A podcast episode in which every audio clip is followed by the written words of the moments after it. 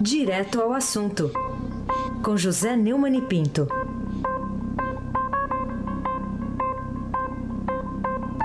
Oi, Neumann, bom dia. Bom dia, Raíssem Abac. Bom dia, Camila Tulinski. Bom dia. Bom dia, Almirante Nelson. Bom dia, Ana Paula Niederhauer. Bom dia, é, Emanuel Bonfim. Bom dia, ouvinte da Rádio Eldorado 107.3 FM. Vamos lá, Aysen. Bom dia, guerreiro. Eu completo aqui. Vamos, vamos começar aqui com o STF. Você não quis falar bom dia, guerreiro, porque você é, é muito tímido nessa parte. Após três derrotas consecutivas em sete dias na, na, segunda turma do Supremo Tribunal Federal, o ministro Edson Fachin, que é o relator da Operação Lava Jato, decidiu levar ao plenário da corte a discussão sobre prisões preventivas na Operação Lava Jato e a, a, a, providência dele poderá dar uma nova vida à investigação abalada com as derrotas. O que, que você acha, Neumann? Eu acho que o caso a ser analisado é, é o pedido de liberdade, né? Foi, você está falando aí do pedido de liberdade feito pela defesa do ex-ministro Antônio Palocci, negado em decisão liminar provisória pelo próprio Faquim, relator da operação. Vai caber agora aos 11 ministros da Corte julgarem o mérito do habeas corpus. O caso é mais importante do que os de João Cláudio Genus, José Carlos Bonlais e Edseu, é, nos quais a, decisão de manter os presos tomada pelo relator foi derrotada por 3 a 2 na segunda turma. É, caso o Faquin tivesse insistido em submeter a decisão mais recente aos quatro colegas de turma, a tendência seria perder de novo. Mas, ao que parece, ele decidiu repetir uma decisão que o seu antecessor, Teori tomou em relação a Eduardo Cunha. Nela, o relator teve seu voto mantido pelos outros dez colegas de plenário. O caso Palocci é mais importante, não apenas porque o acusado teve muito mais relevância na hierarquia dos governos federais petistas de Lula, de quem ele foi ministro da Fazenda, e de Dilma, cuja Casa Civil ele chefiou no começo do primeiro mandato. Mas também porque ele tem manifestado o desejo de negociar uma delação premiada. Essa delação premiada promete revelações bombásticas, que podem incluir os dois ex-chefes e também figuras proeminentes, dizem, do chamado mercado financeiro nacional. Manifestação recente, oficial do Partido dos Trabalhadores, em que seu nome e o de Renato Duque, ex-diretor de serviço da Petrobras, indicado ao cargo pelo PT, foram omitidos, deixa claro que os petistas estão abrindo caminho para não ter de defendê-los caso eles, caso eles assumam a condição de delatores que o mais recente libertário Zé Disseu chamou em carta aberta aos companheiros de partido de cachorros da ditadura. Opa, hein? Tá porra, hein? O que, é que você acha disso aí? Pois então, a verdade, meu amigo, é que habitualmente os processos da Lava Jato são julgados mesmo na segunda turma, composta por cinco ministros. A estratégia de Faquim de ampliar a discussão ao plenário não foi detalhada, justificada pelo ministro, mas ocorre depois do colegiado decidir por maioria libertar três alvos da Lava Jato presos preventivamente.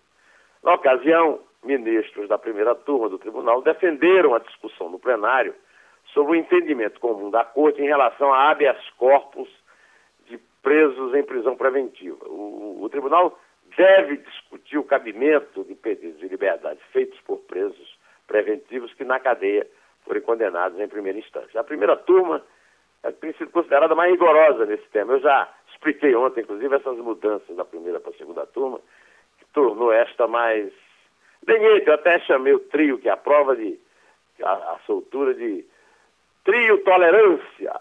Já a segunda turma entendeu do julgamento da Lava Jato que a prisão preventiva fere a jurisprudência da turma, por 3 a 2 sempre. Né? Isso determina a possibilidade de cumprimento de pena a partir de uma condenação em segunda instância só. Investigadores da Lava Jato consideram a revogação das prisões um golpe contra a operação, pois abriu brechas para que outros presos sejam liberados. Ministros da segunda turma que votaram pela liberação de seu disseram ter ciência que a decisão era contra-majoritária, mas negaram que ela comprometa a operação. O Ministério Público e o Poder Judiciário estão cumprindo de maneira extremamente correta o seu dever. Não vejo motivo algum para qualquer tipo de receio. Por quê? Porque a Operação Lava Jato tornou-se uma realidade irreversível, o que é muito importante para a cidadania. Quem disse isso foi um dos votos vencidos da segunda turma, o ministro Celso de Mello, decano do, do Supremo. Mas esse discurso dele contraria frontalmente a inflamada condenação das prisões prolongadas pelo presidente da segunda turma, Gilmar Mendes, que deu os votos de Minerva contra os relatórios de Fachin. O habeas corpus de Palocci foi protocolado depois dessas decisões de Genu e Bunlai, né? A defesa do ex-diretor da Petrobras, Renato Duque, também estuda pedir ao STF uma extensão da decisão que beneficiou de seu. Outros presos em Curitiba já têm habeas corpus em andamento. Eduardo Cunha, operador de Assad, entre eles. A decisão do plenário será apenas sobre a situação de Palocci, mas pode nortear o entendimento para os próximos casos. Parte dos presos negocia né, a condenação premiada e é o caso de Palocci, Duque, Assad, etc. De acordo com os advogados deles, a eventual revogação de uma prisão não afeta as tratativas para a colaboração. As delações só estariam ameaçadas, segundo pessoas próximas ao ex-ministro Palocci, consultadas pela reportagem do Estadão e publicadas, caso o STF decidisse rever a decisão sobre a execução da pena após condenação em segunda instância. E não há por que rever isso, né? Da forma como é hoje, ainda que os presos consigam a revogação da prisão preventiva, caso não feche acordo com o Ministério Público, correm o risco de voltar rapidamente à prisão, caso do Zé Tisseu, desde que seja confirmada a condenação no Tribunal Regional Federal da Quarta Região em Porto Alegre, que tem sempre confirmado as sentenças do Muro. Na semana passada, depois do STF liberar Bunlai e Genu, os ministros Alexandre de Moraes e Rosa Weber, da primeira turma, defenderam que o entendimento seja uniformizado. É o que queremos lá no STF.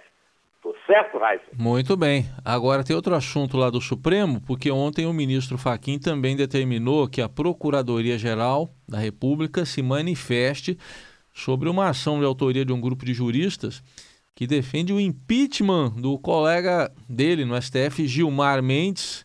E aí, isso tem a ver com as derrotas do, do Faquin na turma que o Gilmar Mendes preside? É, o pedido foi apresentado ao Supremo pelo ex-procurador-geral da República, Cláudio Fonteles, e mais quatro juristas, em dezembro. O, após o então presidente do Senado, Renan Calheiros, hoje líder do PMDB na casa, ter arquivado dois pedidos de impeachment contra Gilmar. O mandato de segurança do grupo de juristas tem como objetivo forçar o Senado a dar seguimento, andamento a esse pedido. Eles alegam que o Renan deveria ter levado à mesa diretora do Senado em vez de arquivá-lo por conta própria, como fez. Para justificar o pedido, os juristas afirmam na ação encaminhada a Faquim que Gilmar tem, abre aspas, envolvimento em atividades político-partidárias, fecha aspas, e participa de julgamentos, abre aspas, de causas ou processos em que seus amigos íntimos são advogados. Fecha aspas e eu, e eu é, acrescento de réus, como é o caso do Temer. E de, abre aspas, causas em que é inimigo de uma das partes, fecha aspas. O negócio é grave, viu? Os juristas dizem que Gilmar atua em julgamentos nos quais deveria se considerar suspeito. Concordo com isso, acho que você também. Uhum. Acho que o pedido de Faquin Janot nada tem que ver com a recente derrota na segunda turma, mas se refere a algumas questões muito relevantes que estão sendo levantadas nas últimas decisões polêmicas que têm sido tomadas pelo presidente do Tribunal Superior Eleitoral dentro e fora da turma do Supremo. A indignação geral da sociedade provocada pelo voto de Minerva dele, libertando o bandido, o delinquente José de Oliveira, trouxe à baila o comportamento desaforado, personalista e altamente discutível de sua excelência em vários casos.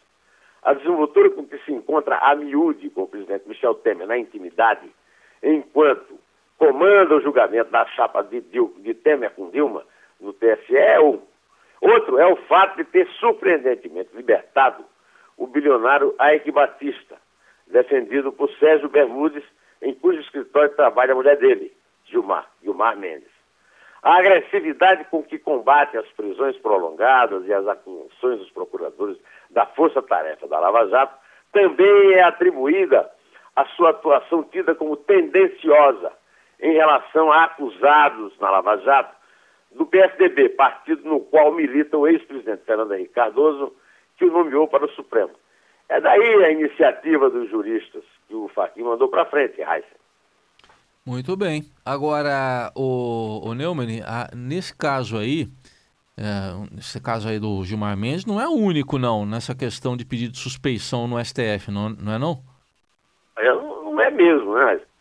O caso do ministro Luiz Roberto Barroso, que pediu para não participar de algumas votações que envolviam o escritório da advocacia no qual trabalhava, ou até o time pelo qual ele o, o, o time que ganhou ontem lá na Universidade Católica, lá no, no Maracanã, é raro. Time guerreiro, né?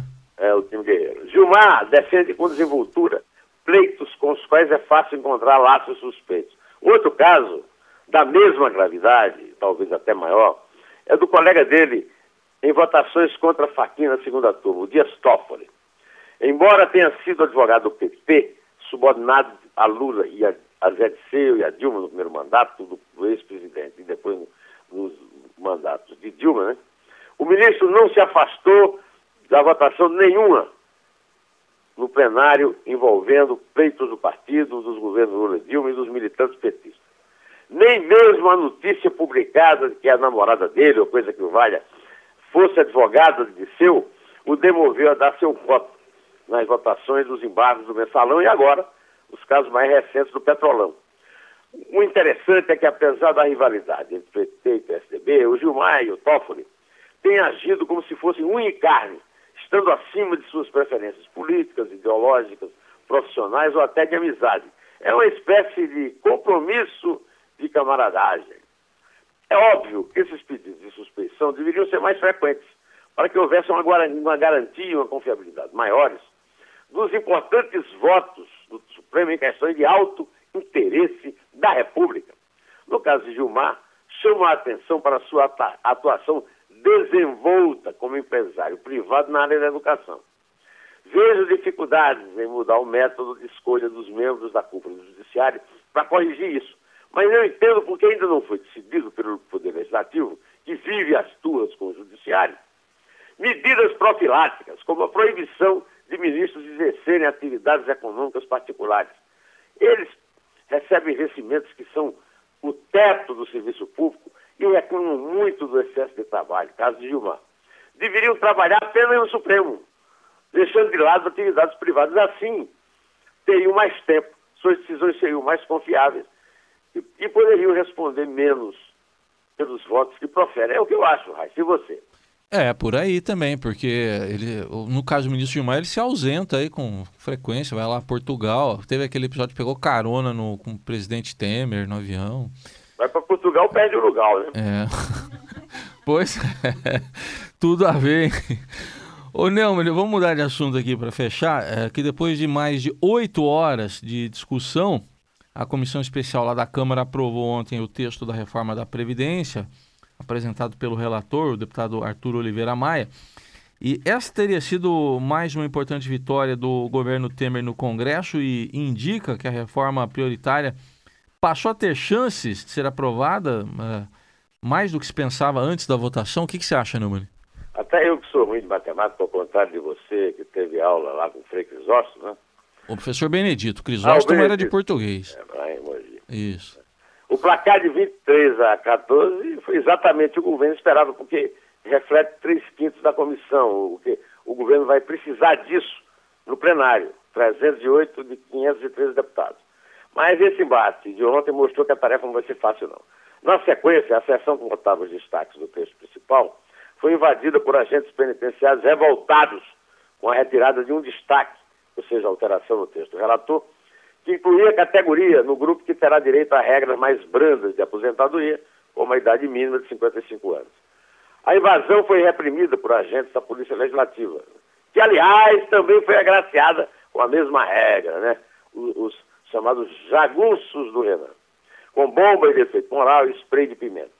Na ocasião, os manifestantes ameaçaram paralisar o país. Eles exigem que a sessão seja anulada. É, os agentes gritavam e também cantavam o hino nacional. Fomos feitos de moleque. Essa casa nos empenhou a palavra de que o destaque seria aprovado hoje. Um, Heisen, isso é um desrespeito contra o poder que representa o povo. E uma violência contra o Estado Democrático de Direito. Não o exercício de um direito de cidadania. O vandalismo registrado na invasão do prédio do Ministério da Justiça, antes, já tinha que ter sido reprimida com menos timidez, digamos. Esses arruaceiros tinham de estar presos e processados na forma da lei, em vez de estarem aí berrando palavras de ordem ameaçadoras aos microfones das emissoras de rádio e de TV. Eu sou contra quaisquer privilégios acoplados a um projeto que pretende sanear as contas públicas, de qualquer categoria. Os sacrifícios para que a reforma seja implantada têm que ser divididos entre todos. Não há por que distribuir vantagens entre quem grita mais alto e depreda com mais desfaçatez e violência. Chega de churumelas, meu amigo Raíssa Abac. As instituições precisam ser respeitadas, pois ao agredi-las, vândalos como esses terminam agredindo cada um de nós, cada cidadão que paga seus vencimentos e que tem o direito de exigir mais ordem e menos bagunça. Ontem, Raíssa, eu chamei esse trio que soltou Zé Liceu de trio tolerância. Hoje eu vou terminar minha participação, nesta manhã, pedindo para o romeante Nelson tocar o sucesso Filme Triste, com o trio Esperança, que hoje no Brasil, infelizmente, é alguma coisa muito escassa. Toca, Nelson! Filme triste que me fez chorar.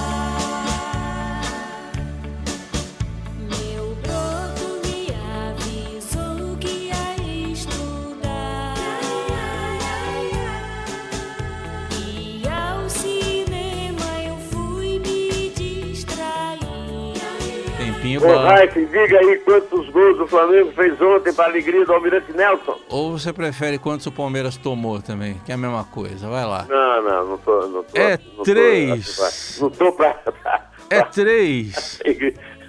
É dois. É, Você falou agora quantos o Palmeiras fez. E agora eu vou falar quantos o a Universidade Católica fez. É um. Eita!